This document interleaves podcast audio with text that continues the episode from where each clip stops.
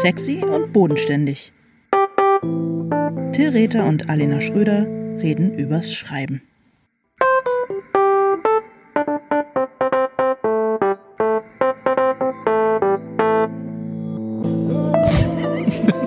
Hallo Alena. Wie geht's dir? Oh, du lachst, du siehst, du siehst gut aus. Warst du beim Friseur, sag mal? Ja, ich war beim Friseur. Ja, sieht man. Sieht richtig, richtig gut aus. Ach, danke, wie lieb von dir. Und ich beneide dich. Ich finde, du bist für uns beide zum Friseur gegangen. Ist, weißt du, was mein Lieblingswitz ist? Sag mal. Ähm, wenn jemand aufs Klo geht und jemand aufsteht und sagt so, ich muss mal aufs Klo, ähm, am Tisch sitzen zu bleiben und, und hinterher zu rufen, gehst du bitte für mich mit? Ah, okay. Magst Ja. du das nicht? Magst du nicht leiden? Okay, das, du du magst nicht leiden. Nee, ich hab, ja, mm, Meine nee. Kinder sind mit diesem Witz aufgewachsen von und ich bin froh, dass ich ich habe eigentlich nur Kinder ähm, gezeugt, um diesen Witz, diesen Äh, Witz. einem frischen Publikum äh, äh, mitteilen zu können. Und genauso habe ich irgendwie so ein bisschen das Gefühl, ich habe seit drei Wochen den dringenden Wunsch und einfach auch die Notwendigkeit, ist optisch so klar, dass ich zum Friseur muss, aber ich kann und will irgendwie nicht. Und ich freue mich, dass du für uns beide zum Friseur gegangen bist. Ja, also dieser Witz arbeitet noch ein bisschen in mir und ich lache, wenn wir uns verabschieden hier in dem Podcast, dann lache ich innen. noch mal richtig herzlich darüber. Soll ich dir sagen, warum ich beim Friseur war? Weil ähm, eigentlich sollten meine Kinder zum Friseur gehen. Ich hatte äh, Termine gemacht für die beiden und die haben sich aber geweigert. Die hatten keinen Bock, weil sie jetzt gerade in so einer, auch ich will irgendwie, dass mir die Matte bis zum Kinn irgendwie Ja, über die Augen klar. hängt. Na klar. Phase. Der bin ich Und auch. ähm, es hat mir aber irgendwie solche Pein bereitet, da anzurufen und abzusagen. Irgendwie Ja. wollte ich diesen Termin nicht absagen, weil ich dachte, oh Mann, die Friseure, das ist eh alles schon so schwierig und jetzt so einen Tag vorher oder drei Stunden vorher absagen ist irgendwie scheiße. Und dann dachte ich, dann gehe ich halt. Gehe ich halt zum Bravo, Friseur. bravo. Ja, genau. Genau. Und so ähm, musste ich mir, habe ich mir ein unangenehmes ähm, Telefonat erspart und äh, sehe nicht mehr ganz so scheiße aus. Das Insofern- sieht richtig gut aus. Das sieht richtig gut aus. Vielen Dank, vielen Dank. Du, du reißt es raus, dass so zottlige alte Knacker wie ich äh, wegen äh, Covid-19-Angst nicht mehr zum Friseur gehen. Das ist Oh. genau richtig. Das ist genau richtig. Ja, aber du, auch du kannst es länger tragen. Auch du siehst Ähm. schön aus. Apropos schön, ähm, wir reden heute über äh, Genres, Genres, Genres. Ich sage das Wort so gerne. Ja. Gen- Genres. Ja. Du als Französisch-Leistungskurs. Genre, wie man in Berlin sagt. Das ist nicht mein, das ist nicht mein Genre hier. Habe ich, äh, ich im, es gibt ein neues Buchgenre und zwar war ich neulich im Buchladen und da ist mir aufgefallen, dass es da ein Buch gibt von äh, Charlotte Roach und ihrem Man, die ja auch diesen äh, Ja. Podcast über ihre Ja. Beziehung haben, Pardiology. Und es gibt den Podcast jetzt quasi als Buch und zwar ist das Buch einfach Abschriften der Podcast-Folgen, also ein Ja, bisschen gekürzt, vermute ich. Ist ein Spiegel-Bestseller, jedenfalls klebt der Papa vorne drauf. Und ähm, ich glaube, dass das ein neues Genre ist. Ist ein beknacktes Genre, weil ich mein Sinn und Zweck des Podcasts ist ja, dass man ihn eben nicht lesen muss, sondern dass man währenddessen was anderes machen kann. Also keine Ahnung, kochen, bügeln, onanieren. All die Dinge, die man, während man liest, nicht so gut erledigen kann. Dachte Ja, ich immer. und ich, ich bin total dankbar, dass du diese Frage aufwirfst, was eigentlich Genre ist. Also Podcast, Abschrift ist auch ein Genre. Ja, okay, verstehe. Interessant. Ähm, äh, und tatsächlich dachte ich, dass der Podcast Paardialoge heißt, aber der heißt anders offenbar. Okay. Pardiology heißt Pardiol Echt? Okay, ich krieg Ja. irgendwie, ich weiß auch nicht, ey. Wie, wie ab kann man gemeldet sein? Ja, es ist einfach so. Okay, gut. Ähm, wir reden über Genres, weil es uns, und ich sage es mal ganz in aller Deutlichkeit, es kotzt uns an, Ja. es kotzt uns an, wenn Leute sich über Literaturgenres erheben, indem sie entweder meinen, es sei wahnsinnig einfach, sich einfach in Genres irgendwie einzuklinken und da könnte man auch mal rumfuhrwerken, so wie SchriftstellerInnen, die bisher nur Hochliteratur veröffentlicht haben und die plötzlich sagen, ich mache mal einen Science-Fiction-Roman oder so. Und es kotzt uns auch an, dass vor allem Genres immer so abgeknechtet werden, die weiblich gelesen werden. Also so Romance und keine Ahnung, äh, Genau. Wintertee-Genres und so. Genau. Und es hat uns so bewegt, obwohl wir noch lauter Anrufe auf der Mailbox hatten mit viel besseren Themen. Die Wut ist einfach so groß, dass wir gesagt haben, oder? Ist das so? Ja, total. Ne, vor allem, ich habe endlich habe ich mal wieder starke Meinungen, weil sonst bin ich ja immer so wischiwaschi und oh, naja, weiß auch nicht, ne, wenn du es sagst, Till, wird schon stimmen. Ja, aber äh, heute mag bin ich ein ich das. bisschen, genau, heute bin ich so ein bisschen agitiert und ähm, und nachdem ich letztes Mal so ein bisschen schlaffi war, dachte ich, es kommt Ach, du warst gar nicht schlaffi. Ja, doch so ein bisschen und äh, kann ich jetzt wieder kann ich jetzt wieder bin ich jetzt wieder ein bisschen wacher, einfach weil weil es mich so ankotzt. Okay, aber dann dein erstes, ja, ich weiß auch gar, ich weiß gar nicht genau, ob dann die Podcast-Abschrift wirklich ein Genre ist oder ob es Nee, einfach wahrscheinlich nicht nur nicht. so, es ist einfach nur noch so ein weiteres Zeichen. Ich meine, es, also denk an dieses Buch, ähm, äh, wie heißt das nochmal? Heute sind alle so ernst oder irgendwie sind alle jetzt so ernst oder äh, irgendwie ist so äh, von Benjamin von Stuttgart-Barre und äh, Martin Sutter Ah, ja, ja, den beiden, ja, dieses Dialog, also dieses Buch, wo einfach so zwei, wo man auch so denkt, okay, das ist gar niemals als Podcast erschienen, aber seit äh, dem ähm, äh, popliterarischen Quintett 1912 gibt es irgendwie so dieses Genre von Gespräche. äh, irgend, irgendein Schwachmat äh, macht ein Tonband an und äh, Männer unterhalten sich und dann wird's als Buch gedruckt, obwohl es nicht mal vorher ein Podcast war. Ich dachte aber, dass dieses äh, Genre äh, mit dem Tod von Helmut Schmidt irgendwie auch dann beerdigt gewesen wäre, oder? Ja, man dachte es, aber es ist so ein Zombie-Genre. Ja, Ja. ganz genau. Man kann Helmut Schmidt gar nicht hart genug äh, beerdigen. Man hätte, glaube ich, wirklich, wie bei Tschernobyl, wirklich einen, einen Betonsarkophag über das Grab von Helmut Schmidt. Ganz ehrlich, es geht aber irgendwie nicht. Es ist nicht möglich. Es ist einfach nicht möglich, ja. Es wurde versäumt. Auch da wurde viel versäumt. Helmut Schmidt richtig. Und da, weißt du, darum haben sie die Pharaonen unter diesen Sarkophagplatten, die wirklich irgendwie fünf Tonnen wiegen, äh, äh, beerdigt. Ja, und noch ein großes Steindreieck draufgestellt. So ist nämlich die Sachlage. Ja. Und äh, dass, ähm, dass das hier versäumt wurde in Hamburg, da möchte ich mich im Namen ähm, der Hansestadt äh, bei der ganzen Republik entschuldigen. Weißt du, ob nicht in Wahrheit Helmut Schmidt gar nicht auf dem äh, Friedhof liegt, auf dem alle glauben, dass er liegt? Ma- Könnte doch sein, dass er quasi in das Elfi-Fundament einbetoniert worden ist. ich halte es nicht für unmöglich, dass das seine Pyramide ist.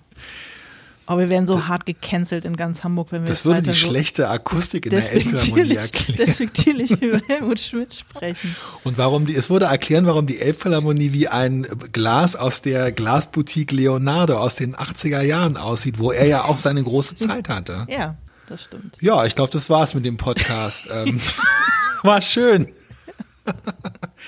Okay, fuck Helmut Schmidt, fuck Weihnachten, was Ja. gibt's noch? Ähm, ja, und äh, Leute, die auf Genres abhaten. Jetzt reicht's aber mal langsam. Ja, der äh, Anlass für, für diesen, für diesen äh, emotionalen Oh, das willst Ausbruch. Du echt, das willst du echt raushauen. Okay, alles klar.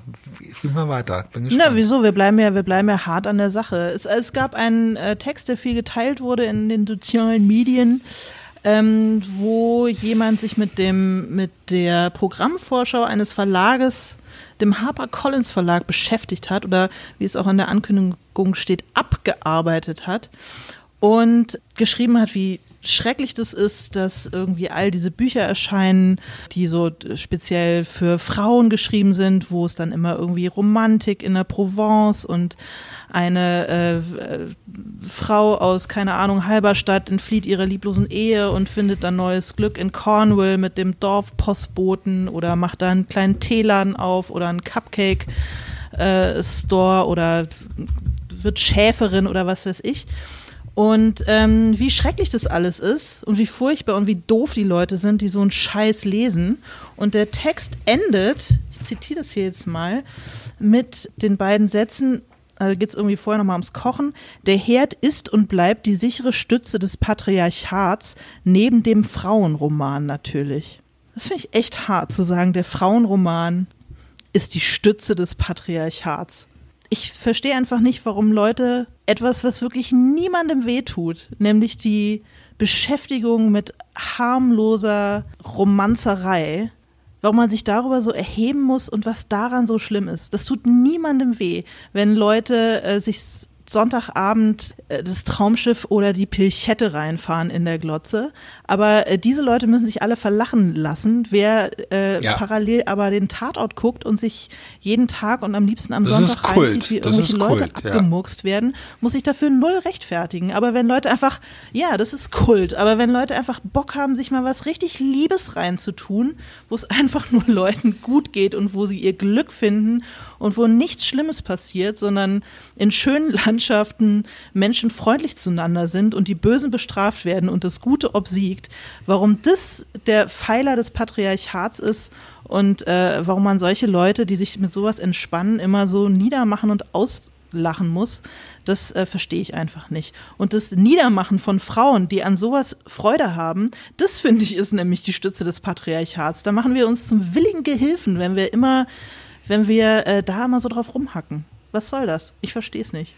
Naja, und vor allem muss man ja auch sagen, also diese Kritik, die sich dann halt eigentlich nur von dem, äh, von der Titeloptik und von den Titeln dieser Bücher ähm, äh, provoziert fühlt und die dann aber auf das ganze Genre halt sich überträgt, das ist ja auch so eine Sache, ich meine, letztendlich sehen irgendwie alle Krimis ziemlich kacke aus und alle Science-Fiction-Romane sehen gleich aus und Genre halt hat bestimmte Konventionen, aber was wirklich innerhalb des Genres passiert und es betrifft halt diese in Anführungszeichen Frauenromane genauso, das kannst du letztendlich ja auch wirklich nur beurteilen, wenn du jeden einzelnen davon einzeln gelesen hast, weil die AutorInnen ja ähm, es sind zum großen Teil Frauen, also könnte man auch sagen Autorinnen, aber die AutorInnen Natürlich macht, also alleine zu unterstellen, dass jede in jedem dieser Bücher, egal wie oft das Wort Wintertee oder Spiekeroog oder Strandkorb im Titel vorkommt, dass jede in jedem dieser Bücher genau das Gleiche macht und dass alle ähm, genau die gleiche, äh, den gleichen, äh, die gleiche Vision. Es ist so, das ist so, also ich verstehe genau, was du meinst, auch als äh, als als als Cis-Mann ähm, Ende 60, ähm, dass das genau, es ist naja. ja. Danke. Es ist so reduzierend. Also es ist einfach so zu sagen, das ist alles die gleiche, also wenn du aufs Genre guckst und dann darauf zeigst mit einem Finger, wie in diesem Fall geschehen, und sagst, das ist alles scheiße, dann erniedrigst ja. du jede einzelne Autorin, jeden einzelnen Autor, äh, die da arbeiten und äh, äh, und und ähm, setzt irgendwie jedes einzelne, also du missachtest so die Arbeit von Leuten.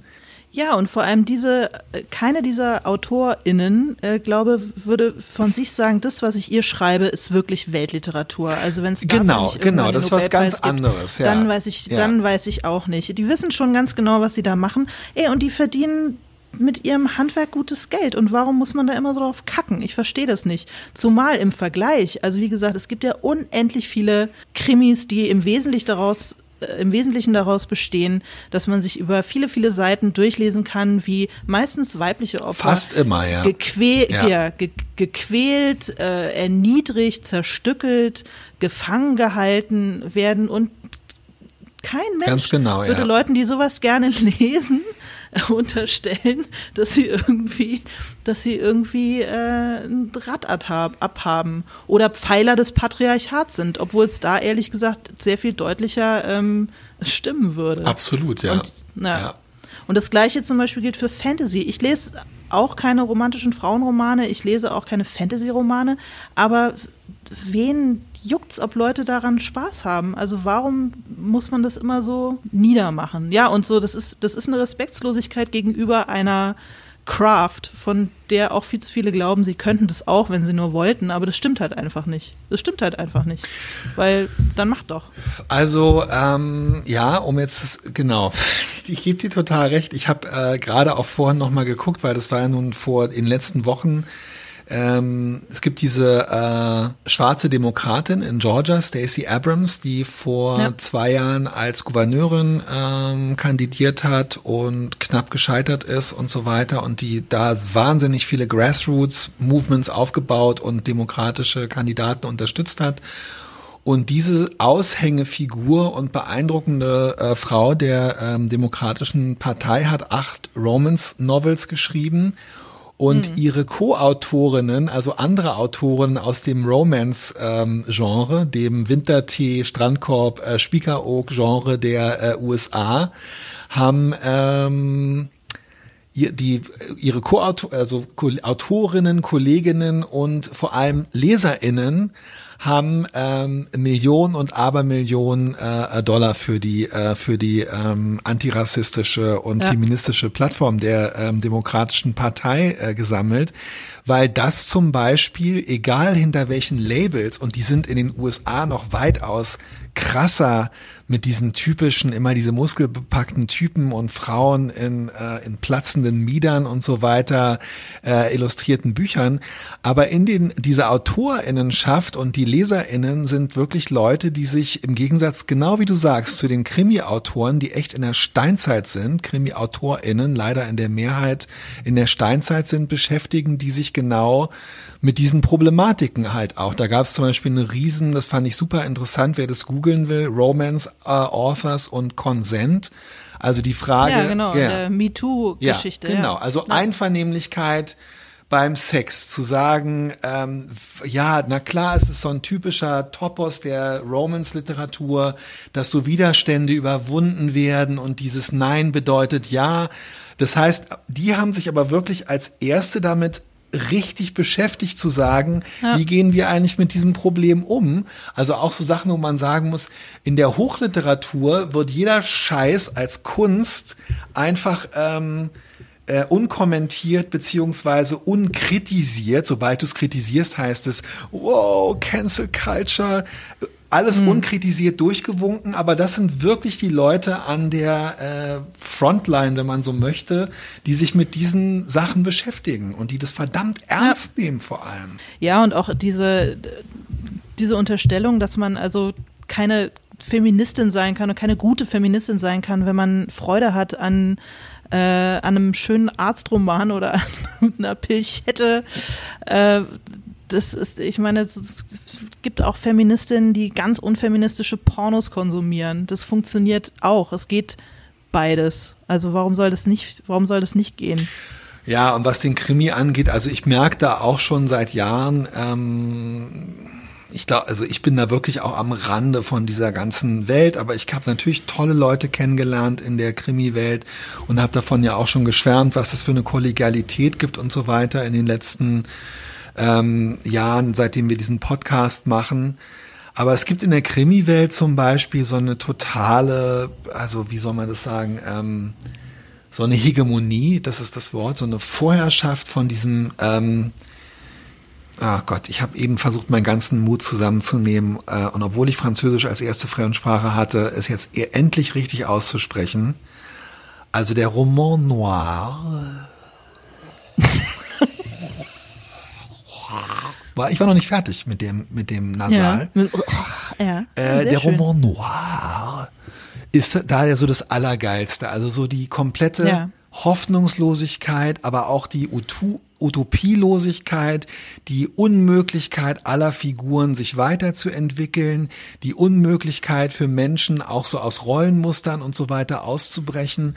Das ist sozusagen so das, was im im Kriminalroman-Genre als das Nonplusultra der Coolheit gilt. Mhm. Also eigentlich so das, wo es sowohl für Männer als auch für Frauen, geschweige denn für Menschen, die sich nicht so identifizieren wollen, überhaupt keine Entwicklungsmöglichkeit mehr gibt.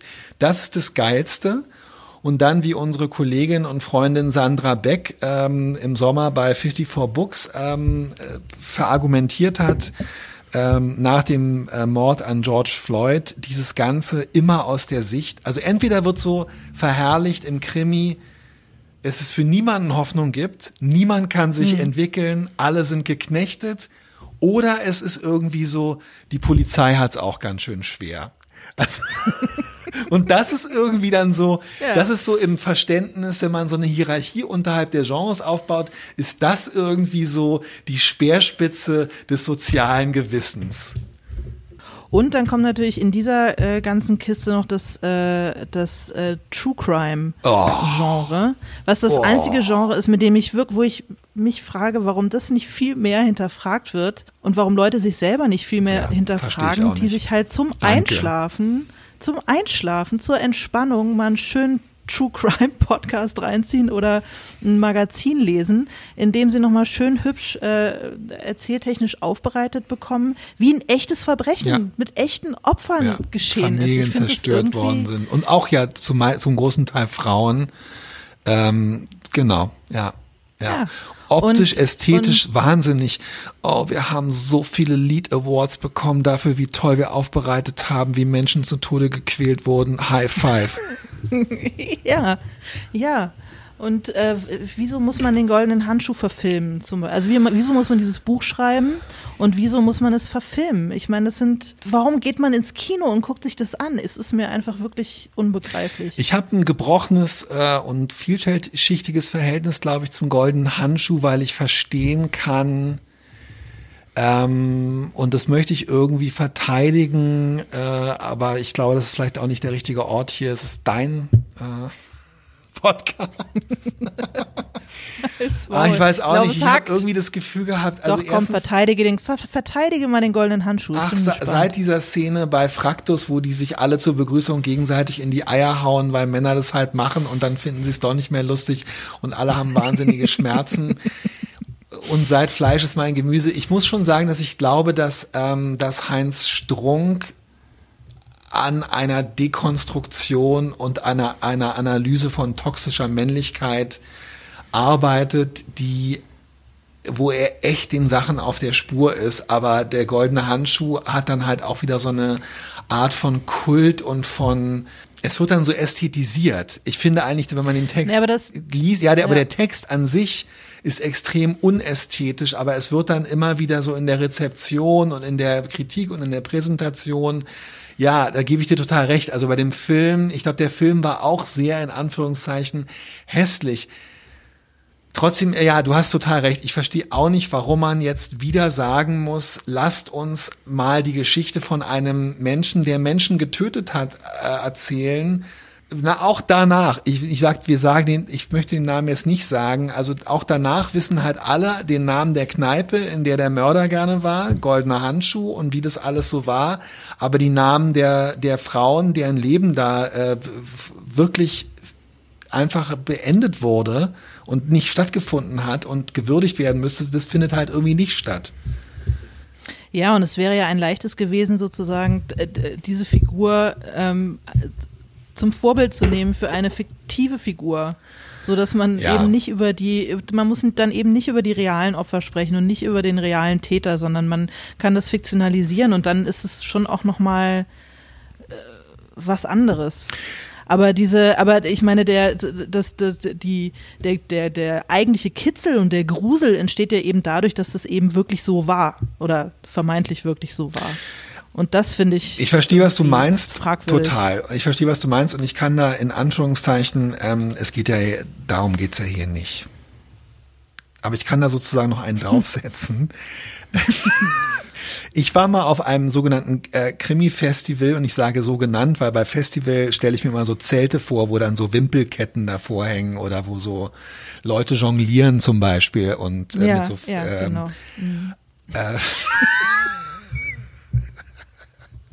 Ähm, das war aber eigentlich nur so eine Krimi-Nacht in ähm, so eine, wo so eine Buchhandlung organisiert hat, das halt fünf Leute, Krimi-Nacht. die ja, Erotik 1,5. Genau. Und es war wirklich, was ich damals, was mir gar nicht so klar war, also ich durfte da lesen, es waren andere Leute da und es war zum Beispiel auch die wirklich, also die beste praktizierende und lebende Krimi-Autorin Denise Mina aus, äh, äh, aus Glasgow war da und hat aus äh, Schottland hat und hat gelesen. Aber es war auch ein sogenannter Fallanalytiker, Vulgo Profiler da, also ein Mensch, der ähm, an einer Polizeihochschule lehrt, der Polizei ähm, Mordbereitschaften, Kommissariate in ganz Deutschland berät und der in einem Buch über äh, Fallanalyse, über die Kunst der Fallanalyse anhand von echten Fällen erzählt hat, was ein Fallanalytiker macht. Und da saßen also zum Beispiel Denise Mina, die aus einem Buch aus ihrer Alex Morrow-Reihe über so eine ähm, Kommissarin wirklich ein, also wirklich, die finde die beste Krimiserie, die es zurzeit gibt, gelesen hat, übersetzt von Zoe Becks, war echt total toll. Ähm, wir waren sogar im gleichen Hotel. Ich war zu schüchtern, sie anzusprechen. Und ich habe irgend so einen Stuss über Adam Danowski, den ich mir ausgedacht habe, äh, vorgelesen. Und dazwischen kommt dieser ähm, letztendlich, muss man sagen, Professor, ähm, Fallanalytiker und liest so Geschichten über so einen Kindsmord oder so vor. Ein echter, wahrer, tatsächlich stattgefundener Fall. Und wo ich so gedacht habe, äh, Moment mal, hier sitzen lauter Leute, die sich innerhalb der Genre, des, der Konvention des Krimi-Genres, also wo der, das ist ja mein Steckenpferd, ausgehend von Johannes Franzen, dieser Vertrag, den wir mit den LeserInnen eingehen. Also völlig mhm. klar ist, Digga, hier ist jetzt ein Krimi, du weißt, was da abläuft, viel Spaß. Da setzt sich ein Typ rein, der wahre Kriminalfälle in seinem Leben bearbeitet und der die dann in so einem Buch, was aussieht wie ein Krimi, reißerisch, sprachlich irgendwie erzählt und der liest die da vor. Ja, es ist irgendwie crank. Das naja, ist der total. Ich meine, solche Leute müssen ja bei der, müssen ja bei der Arbeit, ich stelle mir dann vor, also ich meine, man hätte mal als äh, Angehöriger oder wie auch immer das mit einem Fallanalytiker zu tun danke, und man hat dann das danke. Gefühl, ich erzähle ihm jetzt hier diese Geschichte Danke. und er denkt, oh, ist ein geiler Stoff für mein nächstes Buch. Das Wort, dieses komische, seltsame Wort Angehörige, das ist jedes Mal das Wort, was ich dabei denke, wo ich dann irgendwie denke, ich gehe, ähm, äh, nachdem ich beim Edeka im Otto von Bahnpark war, gehe ich da an dem Kiosk vorbei und da liegt äh, Stern Crime oder was auch immer und ich ahne, äh, ich lese als Angehöriger wieder irgendwie der Mord an meiner Tante vor, ähm, äh, vor, vor 15 ja. Jahren jetzt aufbereitet wird. Oder? Das ja. ist doch total, ja. das kann man doch nicht machen, das geht doch einfach nicht. Offensichtlich geht es doch, aber es ist ja ein total florierendes ähm, Genre. Genre. Genre. Hm. Was eigentlich, also ich bin ja Genreautor. Ähm, ja. Du warst ja auch Genreautorin, hast dich dann da ausgeklingt. Ja. Das Genre war erzählendes Sachbuch. Ja, wobei ich sagen würde, so die, ich komme ja immer auf die Benny-Mama-Sachen zurück und das war ja schon tatsächlich, also ich finde so, dass diese, ähm, dass so die, die Elternerzählung auch so eine Art Genre äh, schon irgendwie ist. Also dieses so ähm, selbstkritisch und selbstironisch auf das Leben mit Kindern blicken. Weißt du, was ich meine? Das meine ich über, also du und du weißt, ich. Ja, ja, du, absolut. Okay. Absolut. Äh, hast du irgendeinen Liebling? Also ich würde damit, ich wollte noch mal unsere Credentials hier festhalten. Also dass wirklich jetzt irgendwie ja. keiner irgendwie jetzt währenddessen anruft und sagt, ja, jetzt reicht's aber mal langsam. Wer sind Sie eigentlich? Wir sind beide Genreautoren. Hast du ein Lieblingsgenre eigentlich so als Leserin aber? Ritter, der, Ritterroman. Der, der, äh, klar, der Räter, das Genre des Räterromans. Sehr witzig, ähm, ja. Der, ähm, genau. nee, sag mal im Ernst. Äh, Sachbücher über Jonglagen, Gen das Jonglage-Genre. Nein, ähm, nein, Unterhaltungsromane.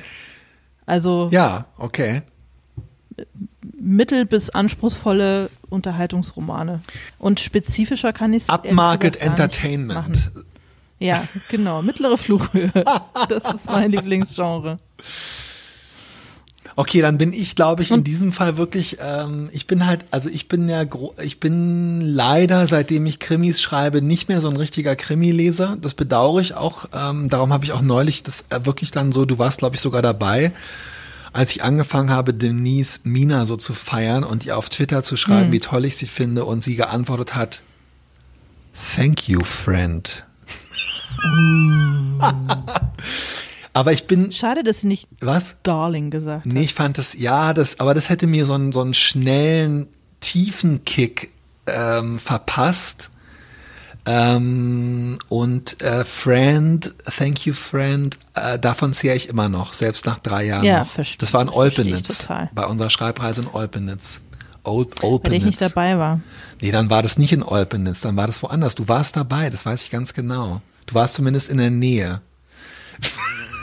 Egal. Jedenfalls wollte ich sagen, also ich habe ja als Jugendlicher zum Beispiel wahnsinnig viel, du bist immer in der Nähe, das stimmt, ähm, Science Fiction gelesen und ich mag halt, also ich finde gerade so dieses, ähm, was du vorhin auch gesagt hast, als es um diese Frauen in Anführungszeichen Romane ging, äh, diese diese diese äh, Früchtetee-Romane, du gehst halt einfach so eine Vereinbarung ein. Du weißt halt, was dich erwartet.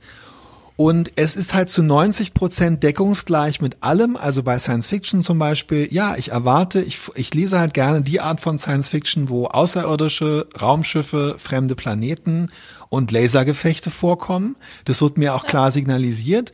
Und die letzten fünf bis zehn Prozent, wo dann die Autorin äh, oder der Autor so einen Handlungsspielraum hat, einen Gestaltungsfreiraum, das ist halt dann das, also ich finde das so geil am Genre. Du hast halt so 90 bis 95 Prozent Vertrautheit und Eskapismus und 5 bis 10 Prozent Freiheit und Experiment. Ja. Und das ist total toll. Und wer das irgendwie nicht zu würdigen weiß, der kann echt zur Hölle fahren, ey. Ja, Liest du eigentlich, äh, oder hast du mal drüber nachgedacht, einen Science-Fiction-Roman zu schreiben? Du, nicht nur äh, nachgedacht, sondern ähm, ich äh, bringe das eigentlich auch bei jeder passenden und unpassenden Gelegenheit äh, zur Sprache. Und ähm, Je, so oft bringe ich es eigentlich gar nicht zur Sprache. Ich habe mit meiner Agentur tatsächlich äh, schon darüber gesprochen. Ich bin doch relativ oft entmutigt worden. Ich glaube, es ist doch inzwischen ein ziemliches Nischengenre. Aber ich würde es gerne mal, ich würde es wahnsinnig gerne mal machen und es wird auch irgendwann passieren. Also ich nutze eigentlich immer, wenn so eine Anfrage kommt, irgendeine Kurzgeschichte für ein Projekt beizusteuern. Ähm, dann bin ich immer total glücklich und äh, versuche doch eher wenn es irgend geht, so eine ein Lasergefecht unterzubringen. Ja, ganz genau. Also ich habe jetzt gerade für den sogenannten Hamburger Ziegel was so eine Kurzgeschichtensammlung ist, die einmal im Jahr erscheint, äh, wo dann so Kurzgeschichten von Hamburger Autorinnen, AutorInnen drin sind. Und da habe ich mich richtig gefreut, dass ich so eine Geschichte, die auf so einem, ähm, auf so einer Raumstation, die die Erde umkreist und es ist so eine Zukunft und alle gucken nur noch nach unten und keiner kann mehr auf der Erde leben. Es sind ja auch immer so vertraute Situationen, aber genau sich dann zu überlegen, ähm, was mache ich mit den fünf bis zehn Prozent Unvertrautem? Das finde ich halt so schön. Aber, und das war das, was du am Anfang gesagt hast, es ärgert mich natürlich auch, beziehungsweise ähm, ich finde es dann auch sad, um die 90 Prozent oder 80 bis 90 Prozent Vertrautheit hinzukriegen, muss man das Genre natürlich sehr ernst nehmen, weißt du? Also es kann sich halt ja. halt nicht jeder hinsetzen und sagen, ich schreibe jetzt mal einen heiteren Frauenroman, äh, ich finde es aber eigentlich alles total scheiße, dann geht es halt nicht. Nee, das funktioniert, genau. das funktioniert nicht. Genau. Das merkt man halt ja. sofort. Ja. ja. Es gibt ja durchaus vor allem der Kriminalroman, ich will jetzt, ich habe da keinerlei Selbstmitleid oder so, aber es gibt ja viele in Anführungszeichen namhafte AutorInnen, die dann auch mal ein Krimi schreiben oder äh, so, wo man dann sagen muss, naja gut, dein Krimi ähm, ist halt leider einfach äh, also du hast dich sozusagen aus deiner Sicht heruntergebeugt zum Genre. Das heißt, du hast halt aus deiner Sicht keinen besonders guten Roman geschrieben, aber weil du das Genre nicht ernst nimmst, hast du auch keinen guten Krimi geschrieben. Also du hast ja, genau. gar nichts erreicht. ja, und das und das äh, genau das Gleiche gilt auch für diese ähm, Früchtetee-Frauenromane. Ja. Die der der Glaube, ähm, jeder könnte das, wenn er nur wollte, ist einfach ein das ist einfach ein, das stimmt einfach nicht. Das ist ein Irrglaube. Es kann auch nicht jeder einen guten Arztroman schreiben. Nee, und wir haben da schon drüber gesprochen. Ich habe schon darüber, ähm, habt ihr das schon erzählt? Das war echt eins meiner schönen Erlebnisse in diesem Jahr, dass ich vor der Pandemie war ich noch mal bei dem ähm, bei BTB, bei dem Verlag, für den ich äh, treue Seelen oder weil der Titel so lang ist, sage ich eigentlich, habe ich dir ja schon gesagt, ich sag nur noch ja. TS oder Treue Du hattest mich ja schon darauf angesprochen mit diesen langen Buchtiteln. Schwierig. Und da ähm, war ich also im Februar und da hing so ein riesiges Plakat dann im Nachbargang äh, von Goldmann. Sterne sieht man nur im Dunkeln. Mhm. Ähm, von Maike Werkmeister, die Praktikantin bei Brigitte war, als mhm. ich bei Brigitte als Redakteur angefangen habe was ehrlich gesagt immer so was irgendwie ganz Cooles ist. Also es war irgendwie so was Besonderes. Es waren so meine ersten Monate als, äh, ähm, als Redakteur und sie war Praktikantin und wir hatten so ein gutes, ganz gutes Verhältnis. Äh, sie war Anfang 20, ich war 30 und dann haben wir uns natürlich total aus den Augen verloren und plötzlich hing da dieses Riesenplakat und mir war so klar, ach, das ist genau das, die schreibt halt wirklich genau, das ist auch so ein Roman wo dann so, also das ist ja, Sterne sieht man nur im Dunkeln, ist ja auch schon so ein bisschen so ein Instagram- oder Facebook-Kachelspruch. Ja. Und es sind in dem Buch sind auch noch so zehn Postkarten mit solchen Sprüchen, weil die Hauptfigur halt auch immer so eine Sprüche macht und die Hauptfigur fährt halt auch auf so eine Insel weil sie mal ihre Ruhe haben will und ihr Leben überdenken will. Und dann trifft sie da einen Mann, der eigentlich aus ihrer Vergangenheit ist und der gar nicht zu ihr passt oder und irgendwie und das Buch sieht auch genauso aus, wie man sich das vorstellt, aber halt sehr schön. Also es ist, hm. ist auch so wirklich total liebevoll. Und das ist jetzt das Schlüsselwort, was halt, was wir noch nicht gesagt haben, darum erzähle ich das. Und ähm, ich fand halt Maike immer, wir haben uns gut verstanden und wir haben dann ein super nettes äh, äh, Mittagessen irgendwie zwischen den beiden Lockdowns gehabt und haben uns darüber unterhalten. Und ähm, was ich halt so toll fand, natürlich, das ist jetzt nicht unbedingt mein Thema. Ich mag auch keine Nordseeinseln und so. Aber eben dann zu merken, dass dieses Buch so total, und das ist halt so ein Genre-Ding, das ist dann halt toll, wenn du merkst, es ist liebevoll und kunstvoll gemacht. Liebevoll, dass ja, jemand halt genau. halt sagt, genau, er nimmt diese 90 Prozent, so muss es halt sein diese verschlungene Schrift muss halt auf dem Titel stehen, dann ist aber auch, muss auch schön gemacht sein. Die Frau muss natürlich irgendwo hinfahren, um den Kopf klar zu kriegen und dann trifft sie dann natürlich irgendjemanden, der sie total verwirrt.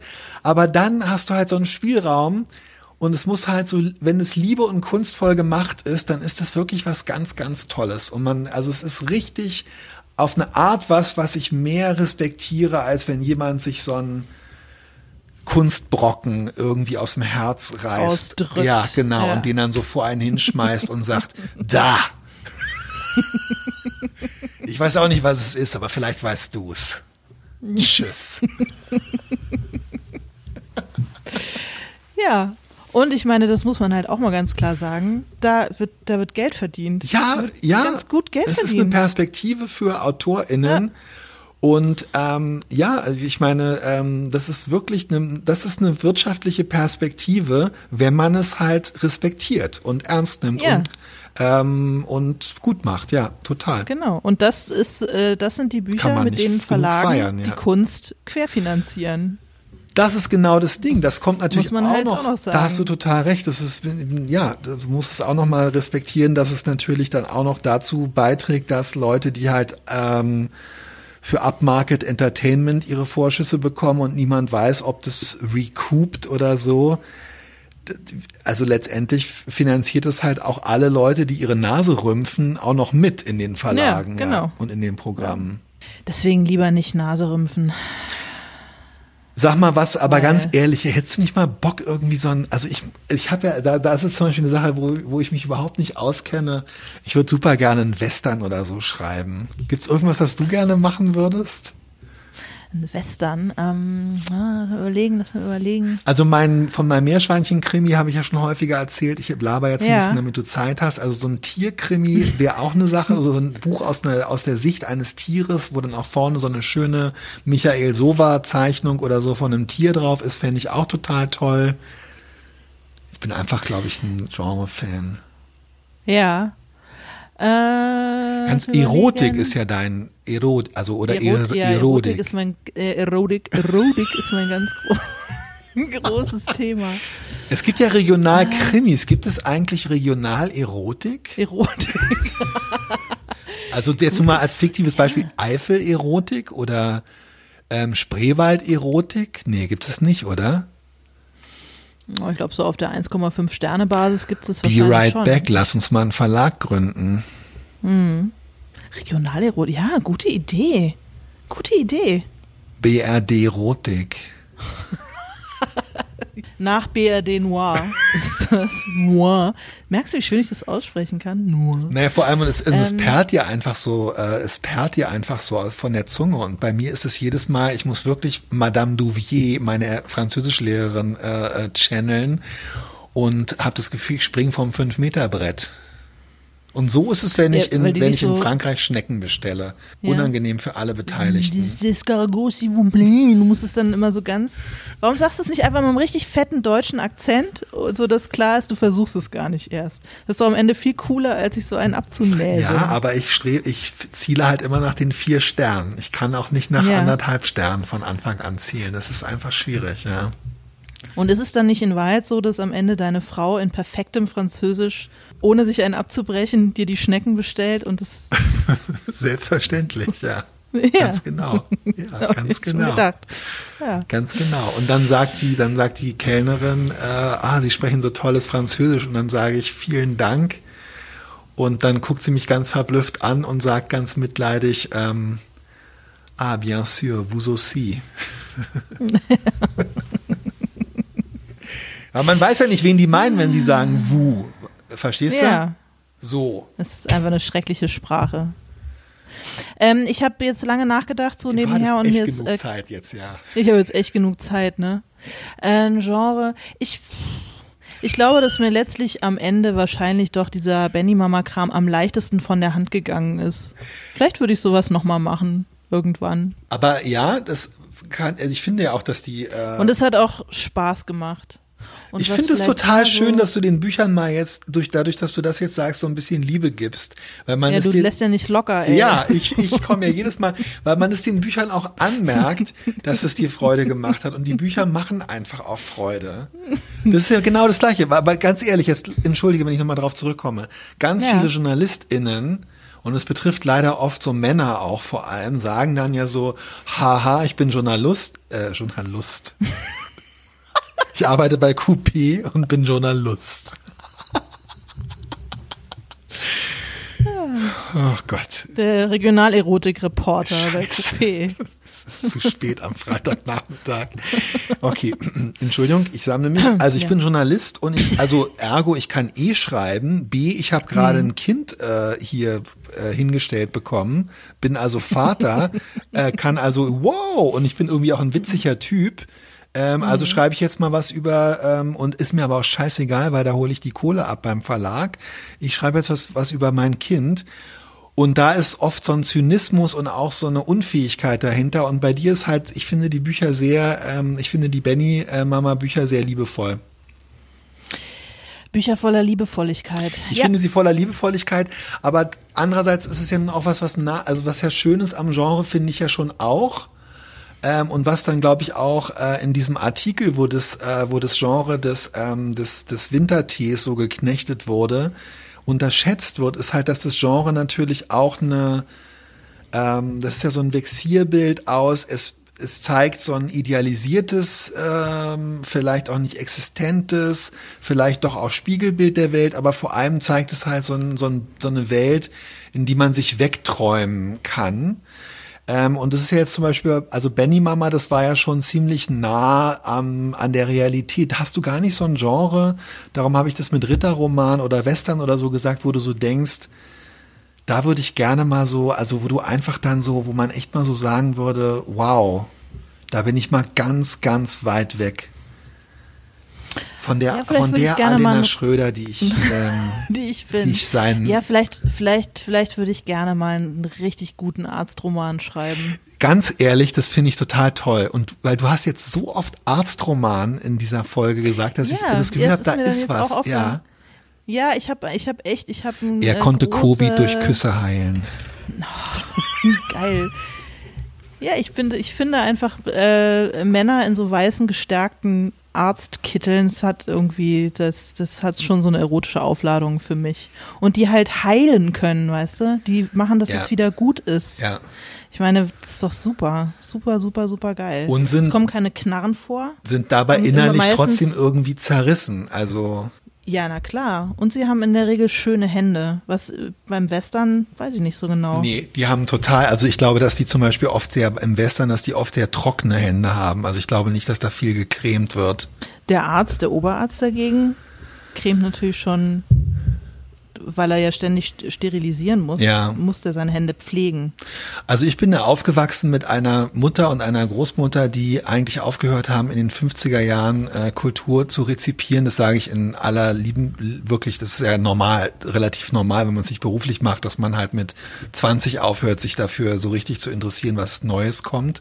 Und ich musste mir und durfte mir und habe mir als Kind sehr viel Filme aus den 50er Jahren ähm, angeguckt, die da in den dritten Programmen noch in den 80er Jahren ähm, wirklich mit einer Nachhaltigkeit wiederholt wurden, die im Nachhinein verblüffend ist. Und einer der tollsten Filme war ähm, Arzt am Scheideweg. Geil. Da kann jeder gerne mal jetzt im äh, Lexikon des internationalen Films oder auf Wikipedia nachgucken. Herrlich.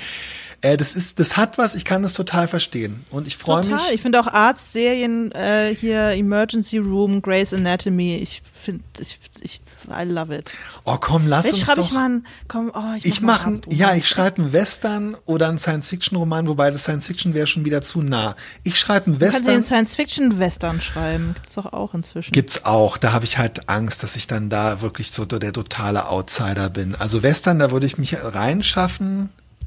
Ich schreibe einen Western und du schreibst einen Arztroman. Das finde ich eine gute Ärzt, Perspektive für Ärztin, 2021. Ärztin-Roman vielleicht.